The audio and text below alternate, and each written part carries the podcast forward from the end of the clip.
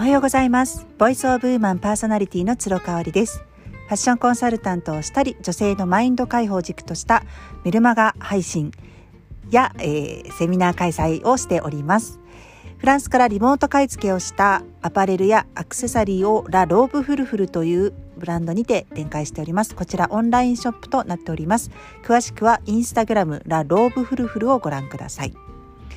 今日はねこの前あの久しぶりにお友達に会ってきました。そのお友達というのはウィートートというブランドとコートピカソっていうブランドを持つお友達なんですね。物販をされているお友達で、まあ、ウィートートはトートバッグですね。でコートピカソはあの T シャツとかトレーナーとかあのそのねロゴが入ったあのアパレル系のものを取り扱っている方が一緒にオフィスをね構えられたんですよ月見山っていうところで。で、あのー、ずっとね「ポップアップとかで全国を回られているような超お忙しいお二人で私より年下なんですけどねだいぶ。うんあのー、起業家としては大先輩っていうところですごくリスペクトをしているお二人にあのオフィスをねオープンされたのでそのお祝いにということで会いに行ってきました。であのすごく素敵なオフィスでね月見山ってうちからも車であの主人に機械で送り迎えしてもらったんですけど15分か20分ぐらいで着くんですよね。あーなんかこんな近いんだと思ってとってもね居心地のいいね素敵なあのショップでした。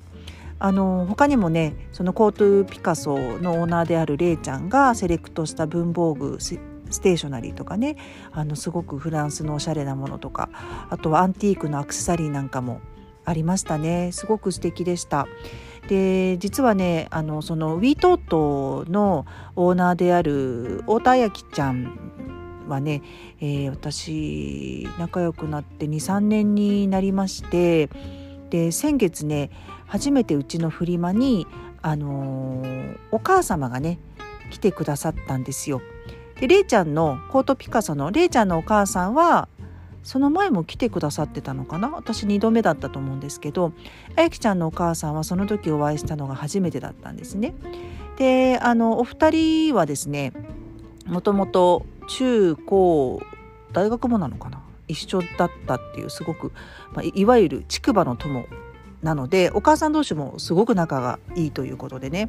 あの綺麗なねお母様方と一緒にあのお買い物も楽しんでいただいて談笑して楽しかったんですよ。であやきちゃんのお母さんもすごく控えめながらもね、あの、すごい外見も美しい方であまたお会いできるの楽しみだななんて思っていたところですねあの8月入ってお盆前にですねあのー亡くなられたんですね。もう本当にあのあっという間だっ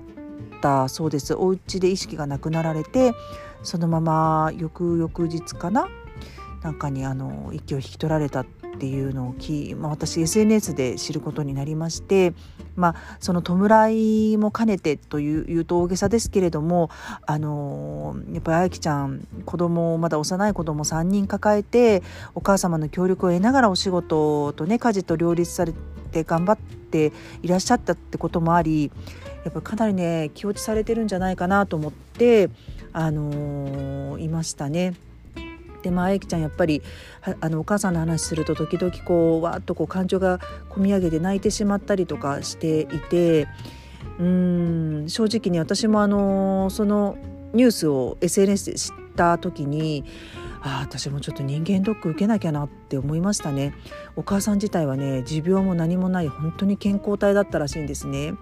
しかもそのフリーマーケットに来てくださったのが7月の末だったんですけどその時がお母さんとゆっくり過ごした最後の時間だったっていうことなんですよ。あゆきちゃんももう結婚して家を出ていますのでね。なかなかお母さんとやっぱりゆっくり語らうっていうことってあのできなかったそうなんですよ。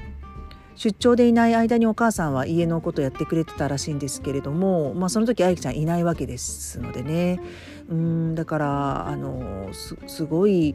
奇跡だったなというかね偶然だったなっていう感じだったんですよね。ただねあのそれからねやっぱいくつものミラクルな話をね聞くことになるんですよ。あゆきちゃんその後すぐに福岡と銀座でポップアップがあって、まあ、ずっとお家を開けることになるんですがあのお母さんがねツイッターをされていたそうなんですよ。で BTS のファンで、まあ、アーミーなんですけどねアーミーであることは私も知っていました。うん、ただあのツイッターをされていたっていうのは知らなくってであそうなんだってでなんか BTS のそのアーミーたちとあのつながっていたそうなんですねそしたらねその会ったこともないお母様のツイッター仲間がですね銀座のポップアップのにあやきちゃんのに会いに来てくれたらしいんですよ。そうそれもねなんかもうエルメスしか持たないみたいなねそういうマダムですよマダムが来てくださったみたいでお母様のねそのツイッターを見てあやきちゃんがあげたのかなあの急に亡くなられてっていうことでで特にお母さんツイッターでねあやきちゃんところの w トートをよく上げていたらしいんです。なので興味もあったっていうこともあったらしいんですよね。それでねあのまあカバンは私エルメスしか持たないんだけれども新大久保でねアーミーとしては BTS のグッズをたくさん買いますよね。でやっぱりエコバッグが必要なのであのそのあんま貧乏ったらしいエコバッグは持ちたくないと。そのまだまおっしゃるということでねウィートートあの大きいものをね欲しいっていうことで買ってきてくださったらしいんですよねでその方がまたツイッターに上げられたとウィートートのことを。で亡くなられたあゆきちゃんのお母さんの娘さんねあゆきちゃんがやってらっしゃる「ポップアップが今銀座で何日までやってますよみたいなことあのツイートされたのかなそしたらね翌日もねまたそれを見たねアーミーのマダムたちが来てくださったっていうことでね私もちょっと震えちゃいましたね。会ったこともないそのアーミーのね亡くなられたアーミーの娘さんの「ポップアップに来るっていうねその奇跡をねすごいなと思いました。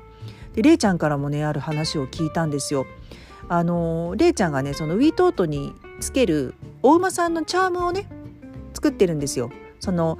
余った、えー、革の端材で作ってるんですねすごい可愛くて私も1個持ってるんですけれども、まあ、いろんな色の組み合わせがあって、まあ、端材ですのでね出たとこ勝負っていう感じなのでまあまあ本当に世界で1個しかないみたいな色合いのものになるんじゃないかなというふうに思うんですけれどもあのお馬さんってね三浦春馬さんって昨年亡くなられたあの三浦春馬さんの春馬って春に馬って書くじゃないですか。であの春馬さんってそのブルーが好きだったってことで春馬ブルーっていうのがねファンの中ですごい有名なんですって私全然知らなかったんですけれども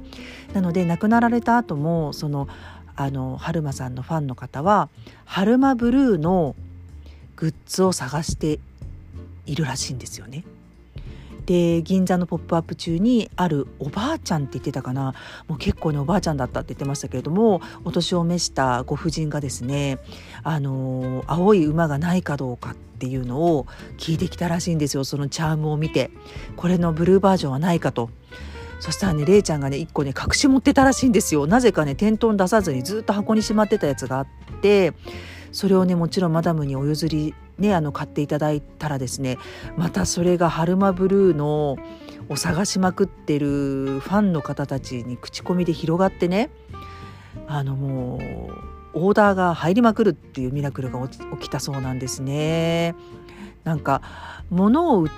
てるけど私たちってやっぱりエネルギーを交換してるんだなっていうのを実感したエピソードでしたよねこの2つの奇跡的なエピソード。うんであゆきちゃんも3年間ウィートートをやってるしれいちゃんもやっぱそのぐらいやってるのかなでやっぱりやり続けていると止まらずにやり続けているとミラクルって起きるんだなって実感した話でした。ちょっとね取り留めもない感じでお話ししちゃしちゃったんですけどこの話を聞いた時に私本当に震えちゃってね心が震えてああ私も止まらずにうん、一つのことをやり続けていこうって強く強く思いましたというお話でした。